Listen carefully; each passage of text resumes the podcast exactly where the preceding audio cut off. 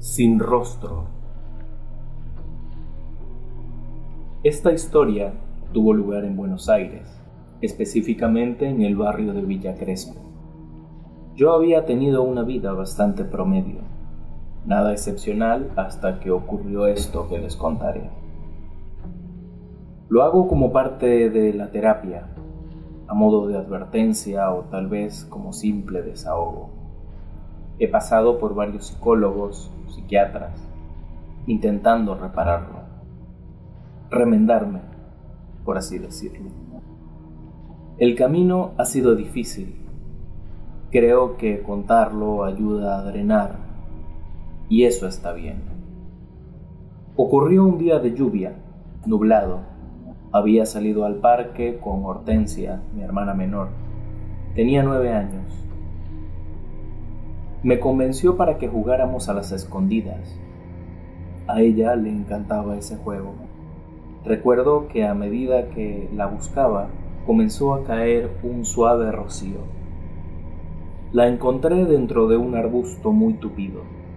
Salió riéndose y me mostró algo que se había conseguido. Era una foto en sepia, muy vieja, arañada y doblada en las esquinas. En ella se veía algo muy extraño. Era un sendero en un bosque tupido y lleno de hojas muertas. Al fondo había una mujer entrando en la espesura con una fila de cuatro niños tomados de la mano, como haciendo un trencito. Había algo muy siniestro en esa imagen y por si fuera poco, a ninguno de los retratados se les veía la cara. Miraban hacia el fotógrafo, por supuesto, pero los rostros aparecían borrados, como una masa lisa. Hortensia quiso conservarla, más allá de lo extraña que era esa foto, no pensé que tuviera nada de malo. Seguro la habían tomado en las vacaciones de alguien. Habían salido borrosas las caras y la habían desechado. Eso era todo para mí, así que dejé que se la quedara. Volvimos a casa poco después del incidente, cuando se largó a llover en serio. Esa noche tuve insomnio. No recuerdo en qué pensaba, pero daba vueltas sin lograr dormir, hasta que un grito me hizo incorporarme, helado de miedo. Fui corriendo al cuarto de mi hermana, casi chocando con mamá, que intentaba torpemente abrir la puerta llena de nervios. Por suerte solo había sido una pesadilla. Hortensia despertó agitada. Le traje agua mientras mamá la consolaba sobándole la espalda. Nos dijo que había soñado que se había perdido en un bosque y que había aparecido una mujer alta con un vestido largo y rasgado, sucio. Ella caminaba con la vista hacia abajo pero al darse cuenta de su presencia había levantado la vista rápidamente en su dirección, mostrando que no tenía rostro. La tomaba de la mano y no la soltaba. Apretaba cada vez más fuerte, haciéndole daño y arrastrándola hacia la profundidad del bosque. Mamá abrió mucho los ojos y le preguntó de dónde sacaba semejante pensamiento. Si había visto algo de eso en la tele que la sugestionara. Yo no dije nada, pero sabía que la foto tenía algo que ver, y lo dejamos estar. Había sido solo un sueño. Abrazamos a mi hermana y me fui a dormir. Mamá se quedó con ella esa noche. En el desayuno, aproveché que mamá se había ido a trabajar temprano y le pregunté a mi hermana sobre la pesadilla y la foto, si la guardaba en un lugar lejos de la vista de mamá, y le dije que si ella encontraba eso, asociaría su pesadilla con la imagen y probablemente la tiraría a la basura, para intentar eliminar los malos sueños, todo con el fin de protegerla, obviamente. Ella asintió y me contó que la guardaba en uno de sus libros de cuentos y estuvo de acuerdo en que tal vez se había sugestionado. Pero no le dio mucha importancia. La foto de hecho le gustaba a pesar de todo. Hortensia era muy madura para su edad y le gustaban las cosas aterradoras, a la par de todo el conjunto a rosa de princesa como toda niña pequeña. La noche siguiente fui yo quien tuvo pesadilla y fue la misma que había tenido mi hermana. Estaba perdido en medio del bosque, escuchaba la hojarasca bajo mis pies, sintiéndome observado. Estaba todo tan oscuro y me invadía esa urgencia de tener que irme, correr sin saber a dónde. Me sentía paralizado. A lo lejos vi una silueta Sentí miedo, pero logré identificar esa forma como una niña pequeña. Era Hortensia, pero mi alegría por reconocerla fue eclipsada por el más puro terror al ver cómo de las brumas surgía la forma de la mujer de la foto, alta, pálida y sin rostro, tomando de la mano a mi hermana que me hacía señas para que me acercara. Entonces, unas garras heladas me agarraron los tobillos y cuando miré hacia abajo vi como los brazos de niños pequeños y raquíticos emergían de las hojas del suelo y me sujetaban, hundiendo pequeñas uñas en mis tobillos. Desperté de golpe, ahogando un grito. Era de madrugada y estaba sudando frío. Aliviado de que solo fuera un sueño, miré por la ventana las ramas se mecían en la brisa fría de otoño. Respiré profundo y eventualmente volví a quedarme dormido. No comenté nada a mi familia. Unos días más tarde, había ido con mamá a buscar a mi hermana al colegio. Salió casi de último. Cuando estábamos caminando al auto, me pareció ver algo por el rabillo del ojo. No lo podía creer pero ahí estaba, la mujer sin rostro, alta, delgada, con un vestido sucio y desgarrado a plena luz del día, llevando a una niña de la mano. Me volví bruscamente y se me cortó la respiración por un momento al darme cuenta de que era una mujer normal, con su hija, platicando alegremente con otras mamás. Se me aceleró el corazón y mi hermana se me quedó viendo. ¿La viste? me preguntó Hortensia. ¿Qué cosa? quiso saber mi madre. Yo me encogí de hombros tratando de disimular el nerviosismo. Eh, creí ver un amigo, le dije restando importancia, pero por supuesto que era la gran cosa. Mi hermana la había visto también. Lo siguiente que ocurrió fue una semana después. Estaba bañándome. El agua caliente empañaba el espejo y el vapor lo envolvía todo. Pero de repente comenzó a salir fría. Yo cerré la llave inmediatamente, temblando. Hacía frío y maldije porque pensé que se había dañado el calentador. Tomé una toalla y me envolví para salir a la cocina, pero al darme cuenta de que había quedado champú en el pelo, Volví a abrir la llave para quitármelo. El agua volvió a salir caliente y yo aproveché para meterme bajo la regadera otra vez, pero inmediatamente volvió a salir fría y en ráfagas violentas, como si algo obstruyera la regadera.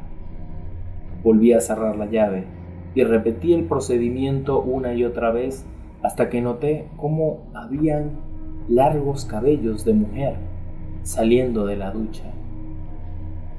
No tardé en darme cuenta en que los tenía por los hombros, las manos y todo el cuerpo. No era como el de mamá, era negro y maloliente. Entonces comenzó a salir de la regadera cada vez más, sin que yo abriera la llave. Entonces grité y salí rápidamente de la ducha. Cuando me hube vestido y salí a la sala, Hortensia estaba ahí, con angustia en su rostro y me preguntó qué había pasado. Yo le conté todo y le dije que teníamos que deshacernos de esa foto, que tenía miedo y que por favor entendiera que algo en todo eso no era normal. Había una presencia siniestra que envolvía la casa y la acechaba a ella y ahora a mí. Y si esto seguía, probablemente acosaría a mamá. Hortensia hizo un puchero. Pareció que iba a llorar, pero al cabo de un rato pareció dudar. Yo intenté convencerla, pero ella por alguna razón realmente quería conservar la foto. Decía que era un recuerdo que atesoraba, pero finalmente, ante la idea de que era por el bien de todos, especialmente por el de mamá, terminamos sacando la foto de la casa. La rompimos y la arrojamos a la basura, muy lejos de casa. Durante dos semanas las pesadillas se repitieron intermitentemente, hasta que un jueves los sueños cambiaron. En uno de ellos estaba en el mismo parque donde habíamos conseguido la fotografía. Era de noche y yo buscaba a mi hermana, cuando de repente volví a tener esa sensación de sentirme observado. Me entró el miedo y la urgencia de correr, pero tenía que encontrarla. De repente comenzaron a salir detrás de los árboles niños flacos, sucios y sin rostro. Unos salían del tobogán de los juegos infantiles, otros de las esquinas de la plaza, y caminaban hacia mí sin tocar el suelo. Muerto de miedo, pude ver cómo montada encima de las ramas de un árbol estaba aquella mujer sin rostro, acunando a mi hermana, envolviéndola con sus cabellos largos y negros, y entonces la dejaba caer. Yo corría para atraparla y justo cuando estuve a punto de agarrarla, me desperté. Lloré en silencio esa noche. Había sido el sueño más horrible que había tenido en mi vida. Cuando logré calmarme, ya en la madrugada, me levanté y caminé en silencio hasta el cuarto de mi hermana. Me reconfortó verla dormida en su cama. Pasaron los meses, terminó el otoño y ya estábamos en agosto. Un día especialmente gris, Hortensia me insistió en que fuéramos a jugar al parque.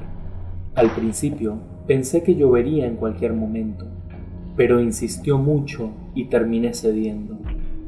Tal vez nos haría bien mojarnos un poco.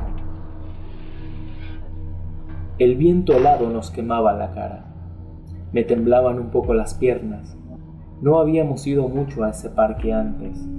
Era uno de los más grandes de la ciudad me apoyé sobre un árbol e hice como si contara hasta treinta, fastidiado, pero con simpatía, porque podía escuchar a mi hermana reír entre dientes. Comencé a buscarla y lo primero que noté era lo anormalmente solo que estaba el parque. No había un alma. Eso me dio una mala sensación. Comencé a registrar entre los arbustos y detrás de los árboles cuando el viento empezó a soplar cada vez más fuerte. Me puse muy nervioso. Llamé a gritos. Le dije que ya estaba bien por hoy y que había que volver a casa. No hubo respuesta. Y eso me molestó. Seguí buscándola sin éxito. El frío aumentó y me temblaba todo el cuerpo ahora. Para ese momento, el enojo se había mezclado con el terror. Y entonces fue cuando la vi. Hortensia estaba muy seria.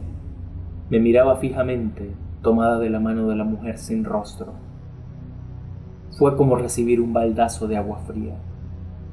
Creo que comencé a llorar. Ellas estaban paradas en la rama de un gran árbol en el extremo de la plaza. No me salía la voz y me flaquearon las rodillas y comencé a llorar privado del terror cuando me enjugué las lágrimas, noté que ya no estaban.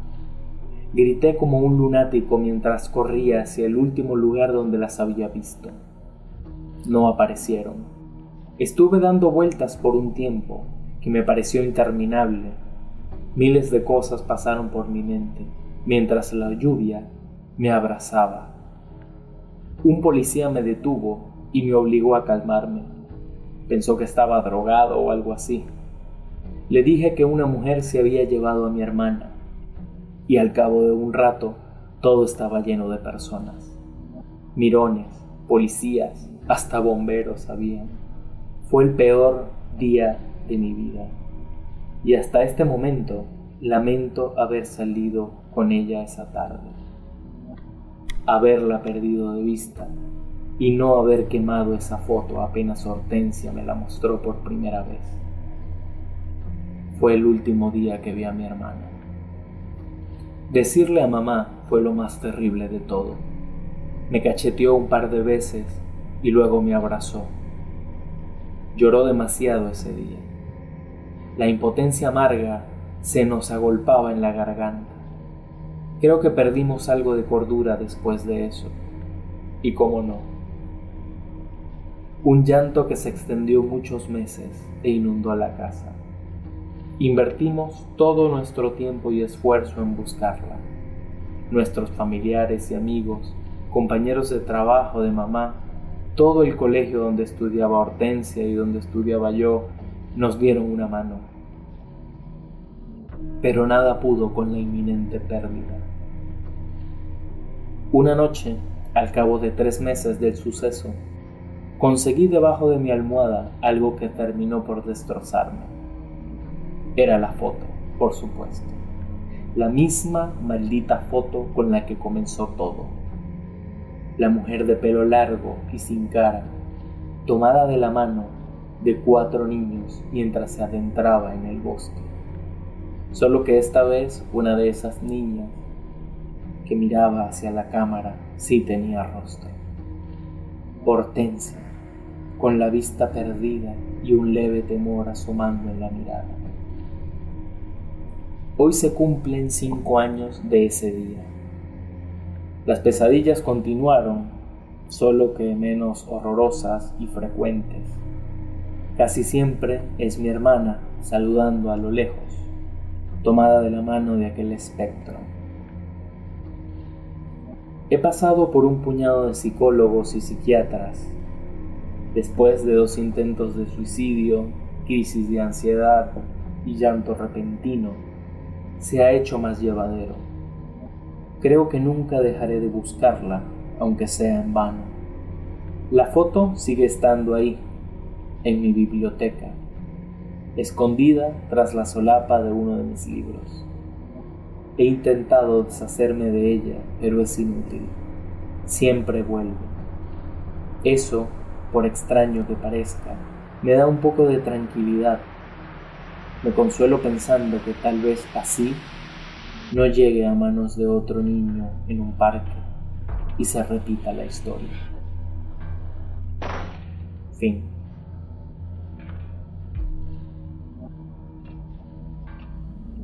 Si te ha gustado el contenido, dale like, suscríbete y comparte con tus amigos. Eso ayudaría mucho a que este canal siga creciendo. También puedes seguirme por Spotify, YouTube, Anchor y todas tus plataformas de podcasting favoritas. Consígueme en Instagram y Twitter como arroba la senda opuesta. Yo soy Marco Losky y te doy la bienvenida a la comunidad de la senda opuesta.